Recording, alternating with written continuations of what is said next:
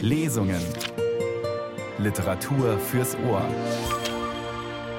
Ein Podcast von Bayern 2. Dem Syrer meiner Mutter schmeckte Alkohol nicht besonders. Er aß gern, auch Schweinefleisch in allen Variationen. Er sprach keine Gebete auf ausgebreiteten Teppichen. Nachdem er sein Studium der deutschen Sprache und der Medizin beendet hatte, tat er etwas Ungeheuerliches. Er blieb inmitten all der Fremden.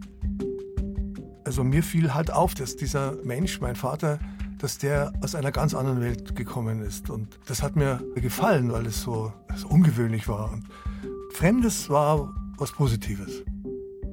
Langsam wie zwei Eisfelder im Ozean schieben sich meine Mutter und ich vorwärts. Sie durch das Alter entkräftet und ich durch die Trennung. Meine Mutter ist eine mutige Frau.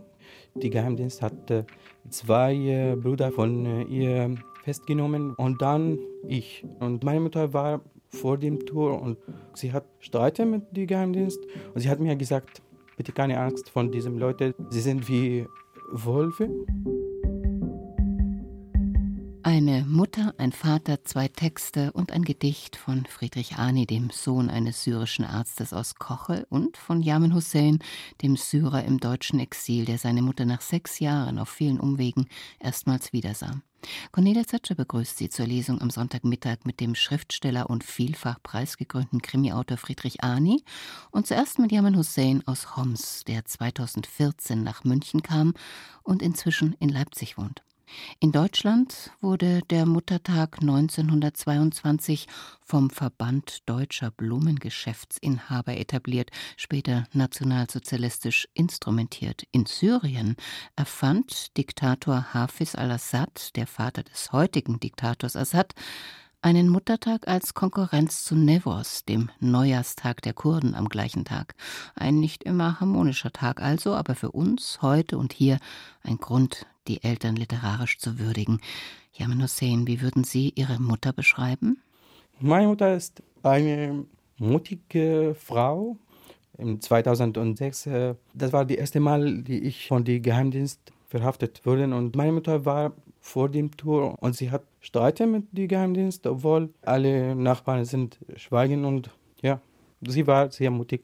Und sie hat mir gesagt, bitte keine Angst von diesen Leuten, sie sind wie Wölfe.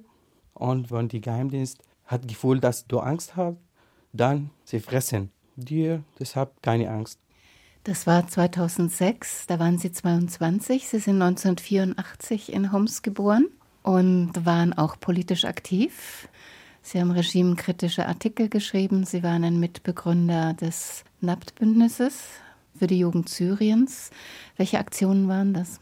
Wir haben gesagt, die Revolution hat äh, angefangen und wir sollen zusammen ein Manifesto schreiben, nicht nur gegen die Diktatur, sondern auch für die Frauenrechte in Syrien, für die Freiheit, Demokratie und äh, liberalen Werte. Natürlich, das war eine Geheimorganisation, weil man kann nicht das machen so offiziell. Viele von uns verhaftet wurden. Wir haben viele Demonstrationen organisiert, viele Kampagnen auch organisiert gegen die Diktatur natürlich und auch gegen die islamischen radikalen Gruppe. Und ja, wir haben auch drei oder vier Schule, alternative Schule begründet für die Kinder im Aleppo unter dem Boden, weil natürlich äh, die Assad-Regime attackiert die ganze Schule in Ost-Aleppo und deshalb wir haben das gemacht für die Kinder, weil wir haben gesehen, dass die Probleme jetzt, viele Kinder lassen die Schule oder es gibt keine Schule. Aber das war bis 2013 und das war die letzte alternative Schule von uns ist geschlossen, weil wir haben äh, viele Bomben von der Assad bekommen und auch viele Bedrohungen von der islamischen Gruppe. Sie sind bedroht worden und Sie haben 2013 Homs verlassen. Sie sind später aus Syrien weggegangen, sind über den Libanon, die Türkei nach Deutschland gekommen, 2014 als Writer in Exile, also als Gast des PEN. Was bedeutet es für Sie, im Exil zu leben? Das ist immer, immer so schwierig, im Exil zu leben. Besonders wenn die Eltern in Syrien sind, immer mit so schlechten Nachrichten. Und jetzt alles ist teuer, es gibt keine Öl für die Heizung zum Beispiel. Und wenn meine Eltern oder meine Mutter kalt und ich bin hier zu Hause und die Heizung ist die Nummer zwei, das macht mir nicht nur traurig, das macht mir immer nachzudenken, welches Leben es ist für mich. Zum Beispiel, ich kann jetzt äh, ein Kilo Tomaten oder Banane kaufen, aber nicht nur meine Eltern, sondern die meisten in Syrien können das nicht kaufen jetzt. Und der Krieg läuft immer. Yaman Hussein im offenen Buch auf Bayern 2 seine nun folgende Geschichte erzählt, wie ein Sohn die Mutter wieder sieht, sechs Jahre nach seiner Flucht. Er kann nicht zurück nach Syrien, sie bekommt kein Visum für Deutschland. Also mietet er eine Wohnung im kurdischen Erbil. Es liest Franz Petzold. Zwei Flughafentüren, zwei offene Flügel umarmen meine Mutter. Wieder ein Regentag in München. Vor vier Jahren kam er an einem regnerischen Dezemberabend in diese Stadt. Nach Jahren der Flucht, des Lebens im Untergrund, als Nummer und unter Pseudonym, nach Jahren, in denen sich den Syrern die Angst in die Gesichter einbrannte, wie die Narbe der Kriege und der Hautfarbe, nach all diesen Jahren war er hier neu geboren worden. Und nun kehrte er an einem regnerischen Novembertag des Jahres 2018 vom gleichen Flughafengate zurück und wurde wieder neu erschaffen. Er war auf dem Weg in den Irak. In Erbil würde er seine Mutter treffen, zum ersten Mal nach sechs Jahren. Während dieser langen Zeit in der Ferne hatten sich die Flughäfen und Grenzen der Welt in Zementblöcke verwandelt, in Stacheldraht um ihren Hals, der alle Hoffnungen erstickte. Der Traum von einem Visum, um die Lieben wiederzusehen, war zerstört. Ihre Namen waren verbunden mit dem Wort Syrer. Ihre Augenfarbe schürt einen Verdacht, der ihnen vorauseilt zu den Überwachungskameras der Flughäfen, zu den Kameras der Botschaften, die ganz und gar nicht von ihrer Rückkehrbereitschaft überzeugt sind. Dieser Münchner Regen wusch einmal meine erschöpfte Seele, und nun verabschiedete er mich ein weiteres Mal, nun auf meinem Weg nach Osten. Dieser Regen ist ein Amulett, ist Schutz und Glücksbringer für meine nach einem neuen Leben dürstende Seele, für meine Seele, die sich nach den Händen der Mutter sehnt, auf denen sich ihre Adern wie dahinschlängelnde Flüsse abzeichnen. Mit reinen Augen sehe ich die Stadt, die ich verlasse. Gehe ich über den Fluss mit trockenen Füßen, sehe die Rose mit den Ästen meiner Finger und den Spatz mit offener Hand. Eine Hand grüßt, eine Hand winkt, aber eine Hand kann das Schicksal nicht halten. Eine Hand offen für alle Arten des Fliegens. Bleiben und verlassen zur gleichen Zeit. Von München aus flog das Flugzeug über Österreich, Ungarn, Rumänien und parallel zu Syrien über die Türkei bis in den irakischen Luftraum. Ob sie auch über Syrien fliegen würden, fragte er den Flugbegleiter. Nein, mein Herr, keine Angst, wir überfliegen kein syrisches Territorium. Es ist keine Angst, sondern ein Wunsch, sagte ich. Es ist die Hoffnung, mein Land zu sehen und ihm einen Gruß oder einen Abschiedsblick zuzuwerfen, und sei es aus zehntausend Fuß Höhe. Ich bin von dort. Wenn es in Syrien regnet, regnet es durch das Schilf meines Herzens, wie durch die Schilfdächer der Häuser. Dann ist der Fluss meines Herzens überflutet. Erbil, ein Abend mit gemäßigten Temperaturen. Das Flugzeug seiner Mutter aus Damaskus verspätete sich um Stunden. Das lange Warten war ein scharfer Schmerz. Ihn zu umgehen, so aussichtslos, als wollte er das Meer mit einer Tasse leeren. Das lange Warten ist eine Wunde. Dort, weit entfernt, kommt sie, langsam, lächelnd und weinend. Nur eine Barriere aus Eisen trennt uns noch.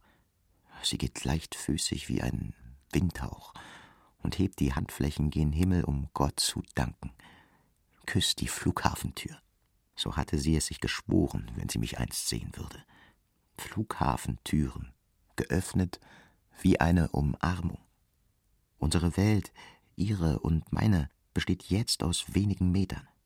Die Distanz wird zur Nabelschnur. Zwei Fremde in einer fremden Stadt.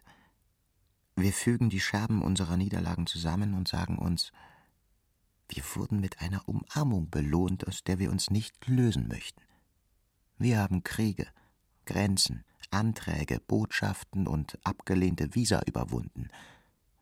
Und die Nacht Erbils leuchtete an diesem Abend mit gemäßigten Temperaturen. Er hatte fast nur Medikamente für seine Mutter mitgebracht und ein Blutzuckermessgerät als Geschenk. Wer weiß, sie benützt kein Parfüm, sie begnügt sich mit der Kleidung, die sie besitzt. Sie braucht keinen Schmuck in dem farblosen Land der Leichenzüge. Schmuck ist für sie überflüssiger Luxus.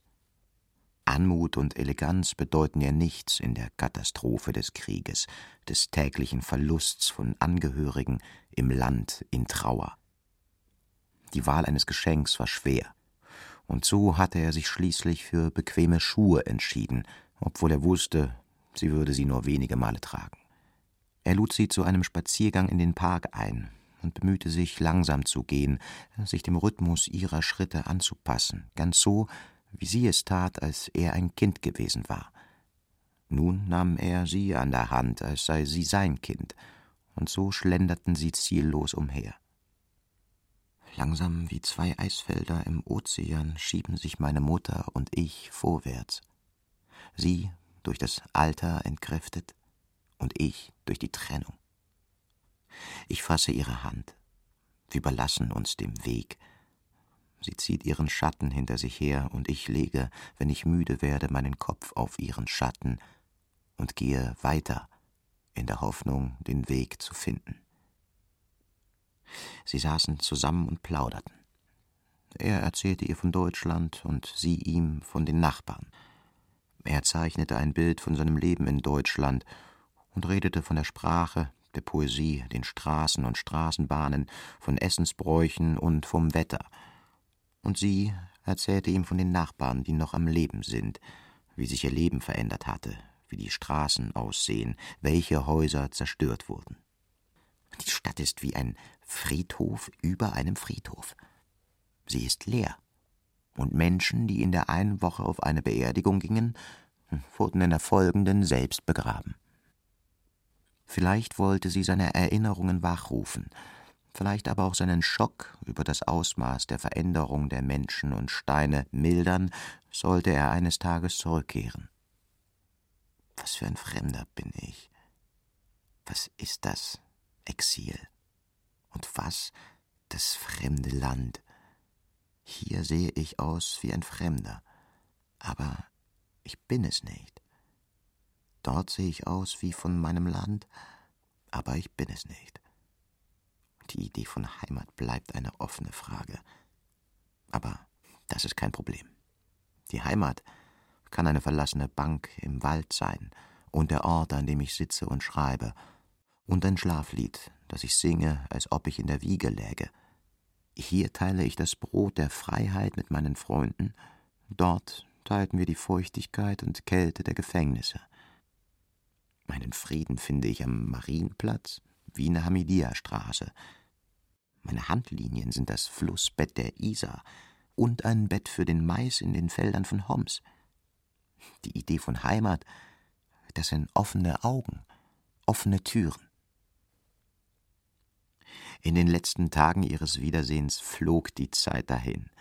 Sie versuchten dem Schlaf Zeit abzutrotzen. Sie teilten ihr Lächeln, kostbar wie das Brot des Abendmahls. Seine Mutter saß auf dem Sofa und beobachtete die Uhr an der Wand, als seien sie einander todfeind. Das Klacken der Zeiger glich einem Schrei. Ich knie zu Füßen meiner Mutter, doch sie sagt zu mir Steh auf, schau in meine Augen, mein Herzenskind. Und ich sage zu ihr hier zu deinen Füßen finde ich den Ursprung deines Schattens, den schützenden Raum, das Versteck als Kind vor Sonne und Strafe, den sichersten Ort. Erbil. Ein trüber Abend. Es hörte nicht auf zu regnen an ihren letzten Tagen in Erbil. Sie versprachen sich ein baldiges Wiedersehen, um den Schmerz ihrer Seelen zu mildern, die Hoffnung nicht zu verlieren. Im Scherz sagte er, in Deutschland würde er sicher wegen des vielen Essens verhaftet, das sie ihm aus Syrien mitgebracht hatte. Hm, beim nächsten Mal bringe ich dir noch mehr mit, und wenn ich könnte, brächte ich dir das ganze Land in einem Koffer. Wenn sie lächelt, verschwinden ihre Falten, und das Ticken der Wanduhr verklingt. Er begann ein Schlaflied zu singen, das sie ihm, als er ein Kind war, vorsang. O, weißer Mond, weiß wie die Milch, erhelle seinen Weg, wohin er auch geht. O, ferne Sterne, schützt seine Träume vor den dunkelsten Albträumen. Er sang es für sie, damit sie ein paar Stunden vor dem Flug ruhen konnte. Bevor sie sich im Gate verabschiedeten, sagte er zu ihr, als ich vor sechs Jahren nach Damaskus floh, hast du mich besucht, hast die hohe Treppe bezwungen auf allen Vieren. Und nun bist du hier, um mich in Erbil zu sehen. Kommst du mich überall besuchen, wohin ich auch gehe? Sie antwortete, und ginge ich an Krücken, ich folgte dir. Irgendwo an einem Ort zwischen den Längen und Breitengraden einer Welt, die immer mehr zerfällt.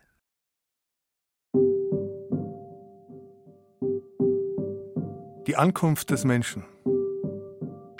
Fremd bist du, fremd im traumlosen Land.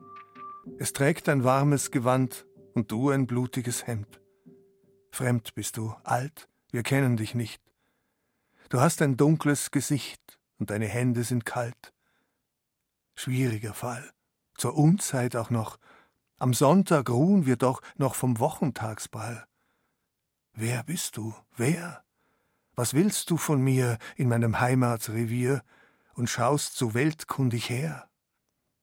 Welt heißt Asyl, Geburt heißt Asyl, ein jedes Haus heißt Asyl, ein jedes Wort ist Asyl.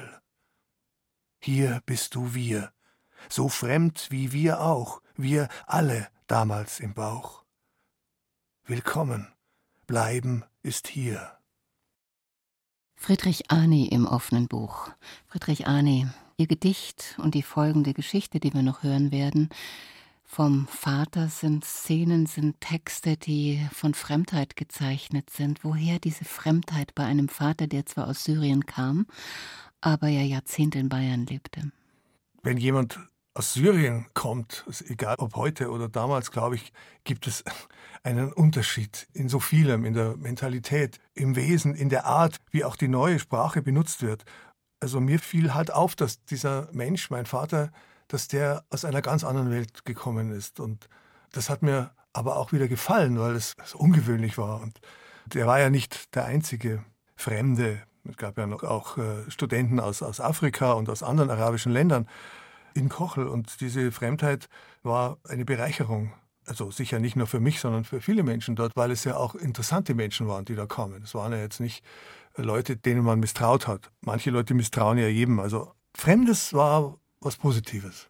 Was würden Sie sagen, wie stark war Ihr Vater, der Jahrzehnte als Arzt in Kochel gelebt hat, verheiratet war, einen Sohn hatte, wie stark war der am Ende integriert oder blieb die Fremde?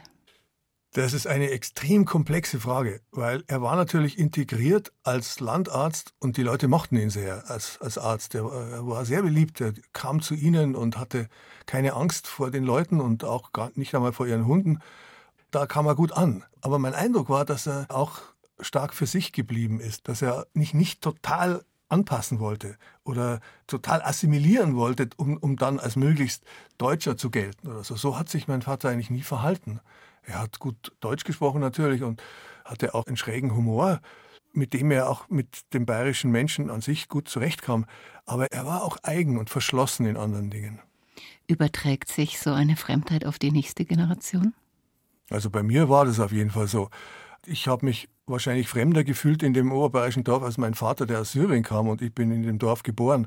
Also ich weiß nicht, ob es eine genetische Fremdheit gibt, aber wenn es sie gibt, dann bin ich also der Prototyp. Ihr Vater lebt nicht mehr, aber Sie haben ihm eine Geschichte gewidmet, die Heiko Rupprecht für uns liest, der Syrer meiner Mutter. Der Syrer meiner Mutter tauchte Ende der 50er Jahre des vorigen Jahrhunderts auf und blieb bis zum März 2012. Dann starb er. In der Zeit davor lebte er als Ausländer unter Bayern. Manchmal stieg er in ein Flugzeug und reiste nach Spanien, Amerika, Kanada, Südafrika, in ferne Länder, wo er ein Ausländer war, wie jeder andere. Was er wohl dachte, wenn er wieder zurückkam? In sein bayerisches Dorf, zu den Menschen mit dem schwer verständlichen Dialekt? Um eine Antwort auf diese Frage zu bekommen, hätte man ihn kennen müssen. Kannte ich den Syrer meiner Mutter? Sollte man meinen. Trifft aber nur bedingt zu. Was war geschehen? Rückblende. Um das Jahr 1945 herum, nach dem Ende des Zweiten Weltkriegs, zogen Karawanen entwurzelter Menschen durch Europa, auf der Suche nach einer Herberge. Ihre Elternhäuser lagen in Schutt und Asche. Freunde und Angehörige hatten im Bombenhagel, an der Front, im Schützengraben ihr Leben verloren, ausländische Mächte die Kontrolle über das Land übernommen. Hunger und Elend bis zum Horizont. Was blieb ihnen übrig, als zu fliehen? Mit nichts als ein paar Habseligkeiten, ohne Gedanken an die Strapazen, die auf sie warteten, Hauptsache weg, in eine ferne, große Freiheit. So strandeten Abertausende dieser Kriegsflüchtlinge auch in Süddeutschland, in Oberbayern in einem kleinen Dorf 60 Kilometer südlich von München. Häuser wurden errichtet, mehr Baracken als heimelige Wohnstätten. In der Maschinenbaufabrik, in der Reißverschlussfabrik, in den wenigen Gasthäusern, auf den Bauernhöfen und im einen oder anderen bescheidenen Familienbetrieb standen manche der Neuankömmlinge nach einiger Zeit in Lohn und Brot. Allmählich gewöhnte sich die Landbevölkerung an die Fremden, immerhin benutzten sie weitgehend dieselbe Sprache. Man kam sich näher, Beziehungen entstanden, Kinder kamen auf die Welt. Eines von ihnen war ich. Das war später. Erst einmal besuchte meine Mutter mit ihren Geschwistern die Volksschule, schloss Freundschaften, galt als halbwegs integriert. Natürlich blieb eine Schlesierin eine Schlesierin, zumal der örtliche Dialekt nie in ihrer Stimme ankam, wie übrigens auch nicht in den Stimmen aller anderen Flüchtlinge, die bis weit in die 60er Jahre hinein immer noch Flüchtlinge hießen. Das störte niemanden. Das Wirtschaftswunder erreichte auch das Voralpenland. Die Dörfler lebten vom Tourismus, sommers wie winters. Neue Wirtshäuser und Pensionen mit sogenannten Fremdenzimmern entstanden. Wanderwege, Seilbahnen wurden gebaut, Skilifte und Spaßbäder. Und im Windschatten all des kommerziellen Unterhaltungs- und Vergnügungstrubels eröffnete auf einem Hügel am Dorfrand ein Goethe-Institut. Ein Goethe-Institut? In einem 4000 Einwohnerdorf? Warum? Für wen? Und wer sollte da kommen und, und womöglich bayerisch lernen? Wer? Ganz einfach. Lauter wunderbare Neger, um den herzigen Ausdruck eines bayerischen Innenministers zu gebrauchen, oder, um ein Idiom von Peter Handke zu entfremden, lauter Andershäutige. Und, o oh Wunder, diese jungen Leute, Studenten allesamt, vornehmlich aus Afrika und dem Nahen Osten, verhielten sich tatsächlich wunderbar. Bald beherrschten sie die deutsche Sprache besser als die meisten Einheimischen und die Mitglieder der Staatspartei. Sudetendeutsche, Schlesier, Schwarze, Hellhäutige, Dunkelhäutige, ein babylonisches Sprachengewirr, das einen einzigartigen Klang erzeugte, wundersam eingebettet ins tägliche Glockengeläut der katholischen und evangelischen Kirche, in die Aufmärsche der Blaskapellen und das Donnern der Gebirgsschützen an besonderen Feiertagen. Und an einem Sonntagnachmittag im Frühjahr 1958, im traditionsreichsten Gasthaus des Ortes, wurde zum allwöchentlichen, gemütlichen Beisammensein für jedermann geladen, erschien der Syrer meiner Mutter auf der Tanzfläche. Was dann passierte, sollte niemanden etwas angehen. Von meiner prosaischen Warte aus möchte ich jedoch Folgendes zu Protokoll geben. Zwei Fremde zeugten in der Fremde einen Einheimischen, mit Dialekt und Lederhose und einem Talent als Torwart. So einheimisch ich mich gab und auch fühlte, viele Einheimische ringsum wussten genau, wessen Blut in mir floss. Und Blut ist dicker als Kuhfladen. Sie wussten, dass ich nicht wirklich zu ihnen gehörte, und ich widersprach ihnen nicht. Je älter ich wurde, desto häufiger versiegte mein Dialekt, desto schweigender füllte ich meine Paraderolle als Torhüter aus, und ich fiel vielleicht nur deswegen nicht auf, weil ich mit allen Bier trank und besoffen wurde. Dem Syrer meiner Mutter schmeckte Alkohol nicht besonders. Er aß gern, auch Schweinefleisch in allen Variationen. Er sprach keine Gebete auf ausgebreiteten Teppichen. Nachdem er sein Studium der deutschen Sprache und der Medizin beendet hatte, tat er etwas Ungeheuerliches. Er blieb. Nach dem Wunsch seiner Eltern im fernen Damaskus hätte er zurückkehren und dort seinen Beruf ausüben sollen, eine Familie ernähren, in der Nähe seiner Brüder und Schwestern und der gesamten Familie bleiben. Tat er nicht. Heiratete meine Mutter, gab mir seinen Namen, arbeitete in einem Krankenhaus, eröffnete eine Praxis, wurde Landarzt. Inmitten all der Fremden. Dem Syrer meiner Mutter war ein Menschenleben heilig, unabhängig von Alter, Geschlecht und Religion. Er erfüllte seinen Auftrag mit Hingabe, Verständnis und Geduld. In den eigenen vier Wänden schwieg er meist. Er behielt sogar seine Muttersprache für sich, außer wenn er mit zu Hause, wie er immer sagte, telefonierte. Da hörte ich ihn sprechen im Nebenzimmer, und seine Stimme klang fremd und stark und sanft und wie Gesang. Hinterher verlor er kein Wort darüber. Ich fragte ihn nie, warum er mir nicht Arabisch beigebracht hatte. Meine Frage fürchtete ich, hätte ihn beschämt. In diesen Monaten nun, in denen viel zu viele deutsche Menschen, denen das Selbstwertgefühl abhanden gekommen ist, Fremden und Flüchtlingen mit dumpfer Gehässigkeit und Gewalt begegnen und in Anfällen irrealer Verbitterung gegen Politiker, freiwillige Helfer und Boten der Nächstenliebe hetzen, hätte ich den Syrer meiner Mutter gern gefragt, ob er es heute bereuen würde, in diesem Land geblieben zu sein.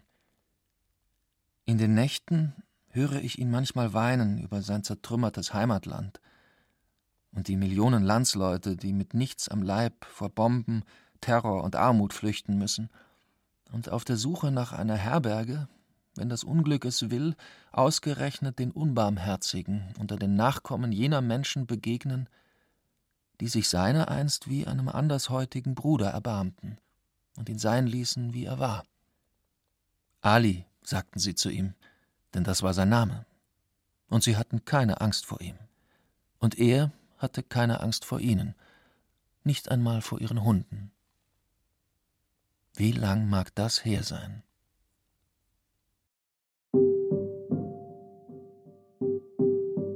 Der Syrer meiner Mutter. Heiko Rupprecht las eine Geschichte von Friedrich Arni nachzuhören, als kostenloser Podcast unter bayern2.de Lesungen nachzulesen in Wir sind hier Geschichten über das Ankommen, eine Anthologie von deutschen Schriftstellern und Autorinnen, die in Deutschland Zuflucht suchen. Friedrich Arni, am 17. Juni erscheint bei Surkamp ihr neuer Roman All die unbewohnten Zimmer, ein Gipfeltreffen ihrer bisherigen Kriminaler Tabor Süden, Polonius Fischer, Jakob Frank mit Farisa Nasri, einer jungen Kollegin aus Syrien. Warum jetzt Syrien?